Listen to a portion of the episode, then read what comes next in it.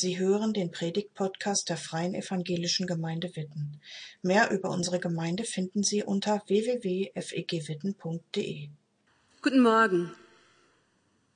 Vielen Dank, dass ich heute hier sein darf. Ich habe mich darauf sehr gefreut, auch wenn es äh, unter ganz anderen Umständen noch verabredet worden war. Letzte Woche hat sich mein zwölfjähriger Sohn ähm, in der Schule das Handgelenk verletzt hat da gespielt und dann ähm, ist er gefallen und ich musste mit ihm zur Durchgangsärztin, um das Röntgen zu lassen. Und als wir uns anmeldeten, fragte die nette Dame, die Arzthelferin, haben Sie Zeit zum Warten? Dann können Sie ins Wartezimmer, sich einfach ins Wartezimmer setzen und sonst fahren Sie besser ins Krankenhaus. Boah, dachte ich mir, jetzt wenn ich ja mal ausrechne, was es noch dauert, ins Krankenhaus weiterzufahren und dann da zu warten und hm, habe ich mich entschieden, okay, wir setzen uns hin. Aber es würde mir schon helfen zu wissen, ungefähr, wie lange das Warten so dauern wird. Darauf verweigerte die nette Frau jegliche Antwort mit der Erklärung, dass sie sonst zu viele Diskussionen mit den Leuten führen muss. Sie sagte, wenn ich den Leuten sage, ungefähr eine Stunde, dann stehen die nach Punkt 61 Minuten hier vor mir und fordern das ein, dass sie jetzt aber drankommen möchten. Sie haben aber gesagt, sagen die dann. Also sagt sie überhaupt nichts mehr und überlässt es den Patienten selber ähm, die Entscheidung, ob sie diese ungewisse Wartezeit auf sich nehmen wollen oder lieber nicht. Ich dachte, ja, das ist so eine ganz klassische Wartesituation. Und jetzt komme ich mit einer Predigt mit dem Titel Endlich warten, um den Advent damit zu beginnen. Ich habe mich gefreut. Eine Kerze brennt schon, aber es ist schon auch noch ein langer Weg. Es ist noch Warten. So vieles ist in diesem Jahr anders als sonst. Aber trotzdem ist Advent. Auch ohne Weihnachtsmärkte, ohne Weihnachtsfeiern im Betrieb, ohne Feuerzangenbowle mit den Freunden und ohne Kaufhausdrängeln. Ist vielleicht gar nicht so schlecht. Und auch wenn die Menschen insgesamt in diesen Wochen wahrscheinlich mehr auf das Ende der Pandemie, auf sinkende Fallzahlen oder einen Impfstoff warten, als auf Weihnachten, als Fest des Kommen des Erlösers, so beginnt trotzdem heute etwas ganz Besonderes. Advent. Endlich leuchtet wieder unser Herrnhuter Stern. Endlich strahlen in den Fenstern die Lichterketten und an vielen Straßenrändern Lichtersterne.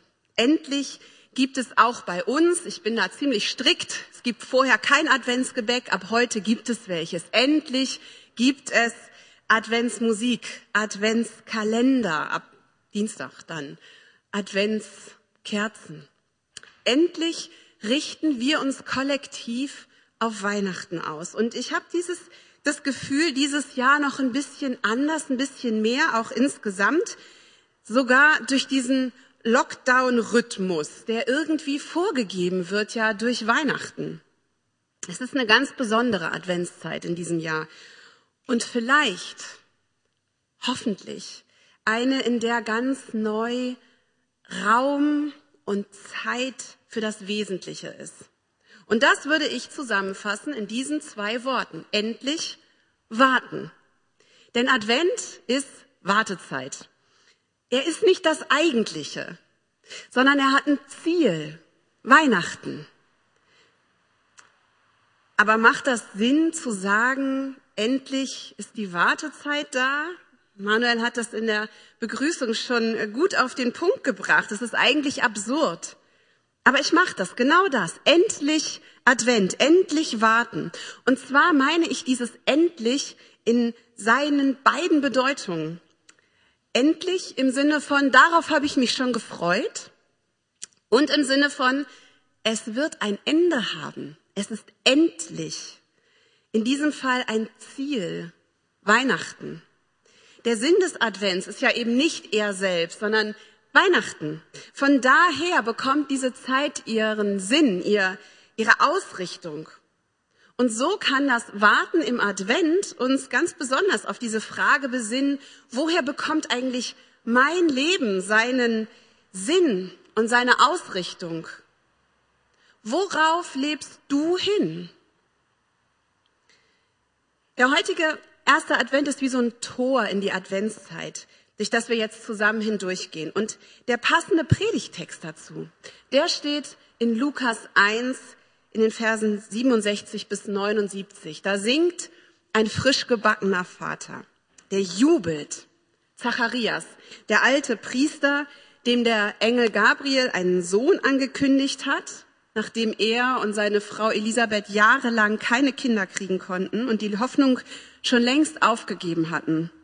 Zacharias hört die Verheißung und kann sie nicht glauben. Es verschlägt ihm die Sprache, was Gott ihm und Elisabeth da ankündigt.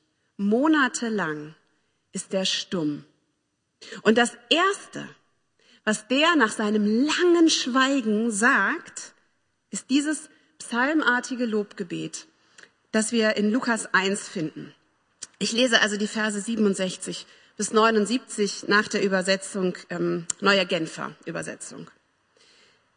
Zacharias, der Vater des Neugeborenen, wurde mit dem Heiligen Geist erfüllt und begann prophetisch zu reden. Er sagte, Gepriesen sei der Herr, der Gott Israels. Er hat sich seines Volkes angenommen und hat ihm Erlösung gebracht. Aus dem Haus seines Dieners David hat er für uns einen starken Retter hervorgehen lassen, wie er es schon vor langer Zeit durch das Wort seiner heiligen Propheten angekündigt hatte. Einen, der uns aus der Gewalt unserer Feinde rettet und uns aus den Händen all derer befreit, die uns hassen. So erbarmt sich Gott seines Volkes und hilft uns, wie er es unseren Vorfahren zugesagt hat. Er vergisst seinen heiligen Bund nicht. Er denkt an den Eid, den er unserem Stammvater Abraham geschworen hat, dass er uns aus den Händen unserer Feinde befreien wird und dass wir ihm unser ganzes Leben lang ohne Furcht in Heiligkeit und Gerechtigkeit in seiner Gegenwart dienen werden. Und du, Kind, wirst Prophet des Höchsten genannt werden, denn du wirst vor dem Herrn hergehen und ihm den Weg bereiten. Du wirst sein Volk zu der Erkenntnis führen, dass es durch die Vergebung seiner Sünden gerettet wird. Denn unser Gott ist voll Erbarmen. Darum wird auch der helle Morgenglanz aus der Höhe zu uns kommen, um denen Licht zu bringen, die in der Finsternis und im Schatten des Todes leben und um unsere Schritte auf den Weg des Friedens zu lenken.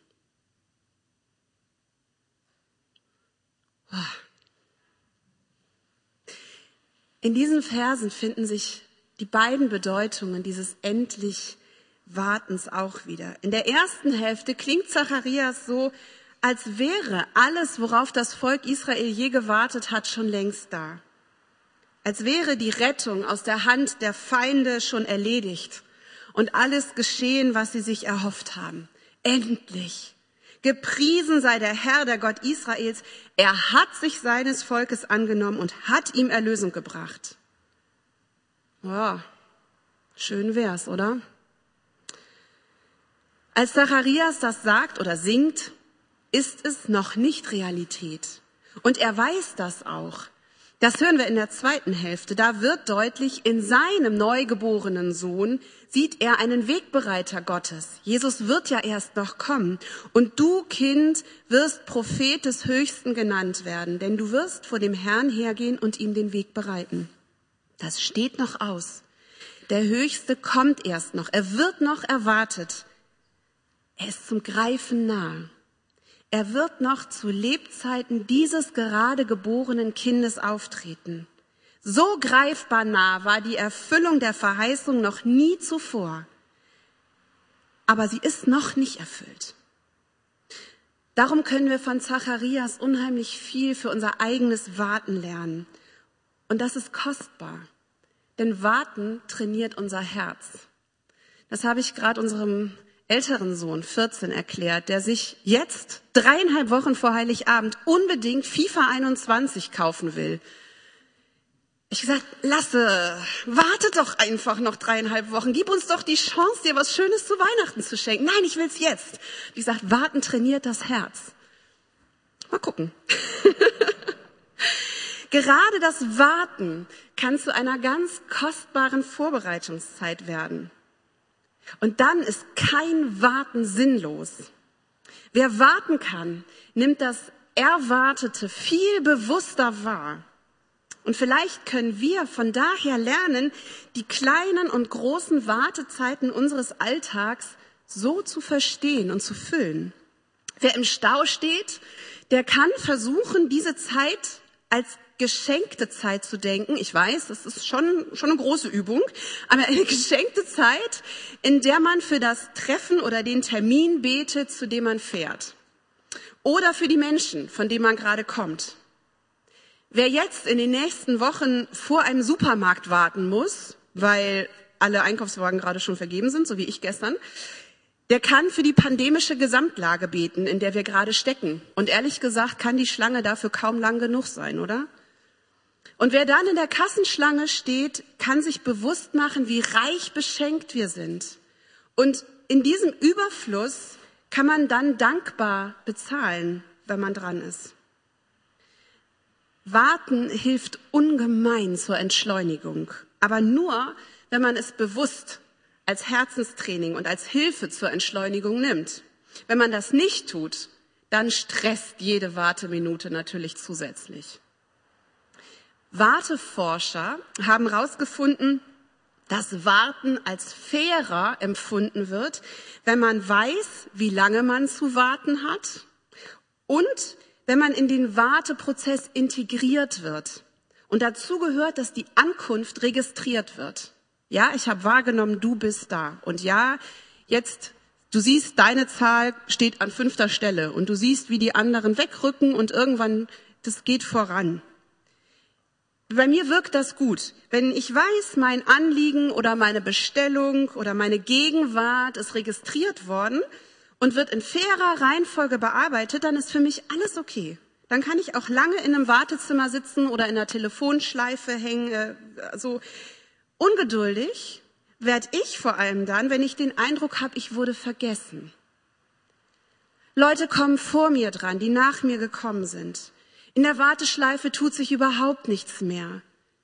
Und ich glaube, vielen Leuten geht das so. Wenn wir wissen, worauf wir warten und wie lange es ungefähr dauern wird, dann fällt das uns leichter. Und wenn wir darauf vertrauen können, dass die Sache sich lohnt. Vielleicht hat das auch damit zu tun, was das Wort ursprünglich bedeutet. Seinen Blick auf etwas richten.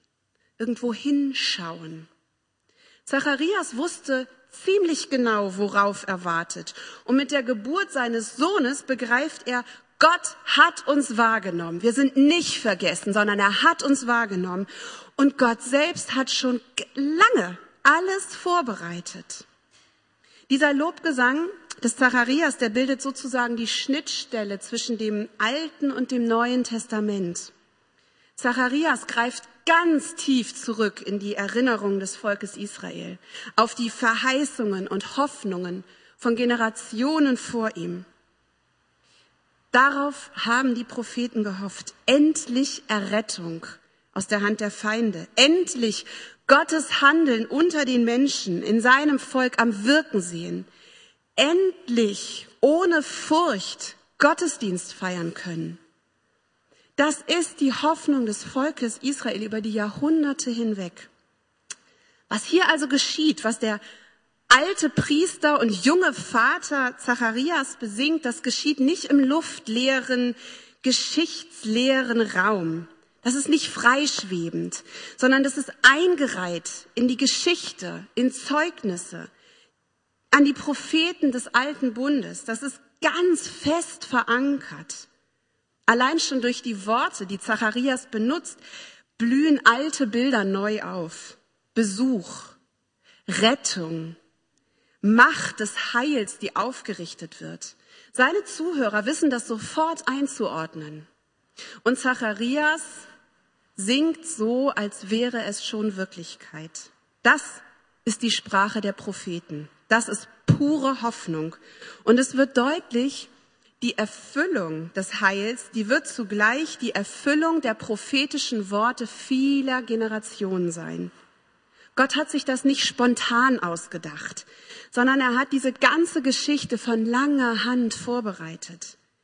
Nicht nur die Dauer der Schwangerschaft von Elisabeth oder die Zeit, in der Zacharias und Elisabeth vergeblich gewartet haben auf ein Kind, sondern Jahrhunderte. Und damit das wirklich verstanden wird, wenn es endlich soweit ist, haben viele, viele Propheten das vorher angekündigt, damit man es dann zu deuten versteht, damit die Menschen vorbereitet sind. Und zur Sicherheit wird jetzt auch noch Johannes geboren, einer, der in unmittelbarer Nähe vorweggeht und erklärt und hinweist und deutet. Gott möchte offensichtlich verstanden werden, wenn er redet. Er möchte bemerkt werden, wenn er besucht. Er wünscht sich, dass wir vorbereitet sind auf ihn. Und weil wir selbst das überhaupt nicht in dem Maß, in dem Ausmaß hinkriegen könnten, sorgt er selbst dafür. Eine Generation wäre viel zu kurz gewesen, um das Volk darauf vorzubereiten, was nur wenige Monate nach dem Lobgesang des Zacharias in Bethlehem geschehen wird. Gott hat einen sehr weiten Blick und ein sehr liebevolles Herz. Das genau wird hier als Begründung für das Kommen Jesu genannt. Die herzliche Barmherzigkeit unseres Gottes, durch die uns besuchen wird das Licht aus der Höhe. So hat Martin Luther malerisch den Vers 78 übersetzt. Die in das Innerste Gottes wendet sich zu, dass die mitleidigen Eingeweide, die sich uns zuwenden. Davon ist hier die Rede. So existenziell und so persönlich wird nur selten vom Erbarmen Gottes als Grund und Anlass der Heilsgeschichte geredet. Aber genau das ist hier die Begründung. Es ist Gottes innerste Zuwendung zu seinem Volk, weswegen er dieses Licht Jesus Christus aufgehen lassen wird. Und so wie die Morgenröte es ankündigt, dass die Sonne bald aufgehen wird, so trifft auch dieses Licht die Menschen nicht unvorbereitet. Genauso bereitet Gott auch uns vor auf sein Kommen. Zum einen jetzt in der Adventszeit. Wenn wir sie uns gönnen, wie sie gemeint ist, dann wird uns Weihnachten nicht unvorbereitet treffen. Dann werden wir keine Menschen sein, die sagen, oh, Weihnachten kommt immer so plötzlich. Und damit meine ich nicht nur, dass wir rechtzeitig alle Geschenke besorgt haben und das Menü geplant haben und wissen, mit welchen einzelnen Personen wir uns in diesem Jahr treffen wollen, sondern dass wir innerlich da sind, wenn Heiligabend wird. Und wenn wir an den Weihnachtstagen vom Wunder im Stall, vom Besuch unseres Königs und Herrn und Gott und vom Licht in der Finsternis hören und vielleicht auch singen. Und darüber hinaus gilt das aber natürlich auch für unser ganzes Leben. Ich glaube, wenn wir so erwartungsvoll leben, wie wir es hier aus diesen Zeilen und aus den prophetischen Texten auch des Alten Testaments spüren, dann bemerken wir es viel eher, wenn Gott handelt. Und zwar, weil er uns vorbereitet, weil wir seine Spuren in der Vergangenheit im Gedächtnis bewahren und sie zu deuten lernen. Ich habe das schon oft erlebt, dass ich im Rückblick gemerkt habe, dass der Heilige Geist in mir längst gewirkt hat, bevor ich es gemerkt habe. Gott bereitet uns vor. Wir dürfen das einfach wahrnehmen und uns dafür öffnen dann wird er es hell machen. Und das können wir hier bei Zacharias wohl nur mit den Ohren der Verheißung hören. Wenn wir jetzt nämlich auf diese Welt und ganz konkret auch auf Israel schauen, müssen wir ja schmerzvoll feststellen, dass die Hoffnung auf Rettung und auf Licht sich immer noch nicht für das ganze Volk und endgültig erfüllt hat. Gerade in den letzten Tagen kocht da wieder neu vieles hoch im Nahen Osten. Was Zacharias so poetisch ausdrückt, ist nicht nur die Hoffnung einiger Jahrhunderte, sondern bis heute sehnt sich das Volk Israel nach Erfüllung, nach ihrer Erfüllung, nach Errettung und Befreiung, nach Frieden und alle drumherum auch. Aber es ist eben auch wahr, in Jesus Christus ist das Licht gekommen. Ganz konkret hat das für die Menschen zu seiner Zeit bis heute bedeutet, dass sich den Armen zugewandt wird, dass Kranke besucht und nicht ausgegrenzt werden, dass die Schwachen in der Gesellschaft nicht verachtet werden, sondern dass wir zumindest theoretisch füreinander einstehen. Das sind elementare Werte, die durch Jesus Christus in diese Welt gekommen sind, die er uns vorgelebt hat. Da scheint Licht in die Dunkelheit, in jeder einzelnen Situation. Und wenn wir unsere alten und kranken Gemeindemitglieder oder Nachbarn und Familienmitglieder nicht vergessen, sondern besuchen oder in diesen Tagen vielleicht besser anrufen oder ganz altmodischen Brief schreiben, dann scheint Licht in ihre Dunkelheit. Das klingt so simpel, ne? Aber es ist ein Teil des Lichts, das Jesus gebracht hat und das wir weitergeben können. Liebevolle Zuwendung zu den Menschen. Weil genau die, diese liebevolle Zuwendung zu den Menschen ja Gottes Motivation für das Ganze war. Wie wir eben gehört haben. Und wo wir in unserem eigenen Leben Dunkelheit erleben, da will Jesus auch reinkommen. Es ist Advent. Auch in ihrem und deinem Leben. Wir stehen ja selbst in dieser Spannung, die wir da im Lied von Zacharias entdecken, zwischen dem schon da und dem noch nicht. Ja, Jesus lebt durch seinen Geist schon in uns. Er ist in unserer Mitte bis zum Ende der Welt. Aber wir warten noch auf sein Wiederkommen. Wir erwarten ihn. Und er wird kommen. Vielleicht ja sogar noch zu unserer Lebenszeit. Wer weiß das schon? Vielleicht zu unserer Lebenszeit für alle sichtbar als wiederkommender Herr. Vielleicht in Gestalt von Geschwistern, die sich daran erinnern lassen, ihm in dieser liebevollen Zuwendung nachzufolgen. Vielleicht indem wir jeder selbst ihn in der Tiefe selbst entdecken, in unserer Niedrigkeit, in unserem Stall, wo auch immer. Er wird kommen auch in unsere Welt, die ihn so wahnsinnig dringend braucht. Darauf warten wir. Ich glaube meistens, ohne uns dessen wirklich bewusst zu sein. Aber es ist so. Mit jedem Tag, der vergeht, kommen wir dem Ziel der Zeiten näher. Mit jedem Tag, der vergeht, kommt der Tag näher, an dem Jesus wiederkommt. Und er wird die Welt verwandeln und wird endlich das Reich Gottes aufrichten. Und darauf richtet er uns aus. So endet dieses wunderbare Lied ja mit der Verheißung, dass dieses Licht Gottes unsere Füße auf den Weg des Friedens richte. Oh ja, Frieden. Das ist dringend nötig. Und das enthält auch schon so ein bisschen Selbstaufforderung, wenn Zacharias das so sagt oder singt, ahne ich. Schließlich ist von Schritten auf diesem Weg die Rede. Und es ist kommt mir so vor, als ob das bis dahin sitzende, wartende Volk Gottes jetzt aufstehen und losgehen kann. Und seine Schritte werden gerade, ausgerichtet sein, nicht mehr ziellos oder verwirrt. Diese Verheißung ist zugleich ein Auftrag.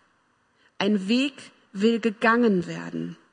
Wenn Gott unsere Schritte auf einen Weg richtet, dann werden wir uns wohl kaum auf eine Bank am Rand setzen, sondern wir dürfen und sollen aufstehen und losgehen. Und auch da klingt wieder ein alttestamentliches Motiv mit. Gehorsam drückt sich im Gehen aus. Das Leben in der Beziehung mit Gott ist ein Weg. Mit Gott gehen. So wie man als Teenie oder Jugendlicher sagt, ich gehe mit dem oder der. Wir gehören zusammen, wir sind ein Paar. Ich gehe mit Gott.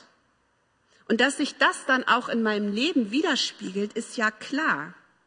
Der Weg des Friedens, der führt uns weg von dem selbstzentrierten Kreisen um uns selbst und um unsere eigenen Vorteile.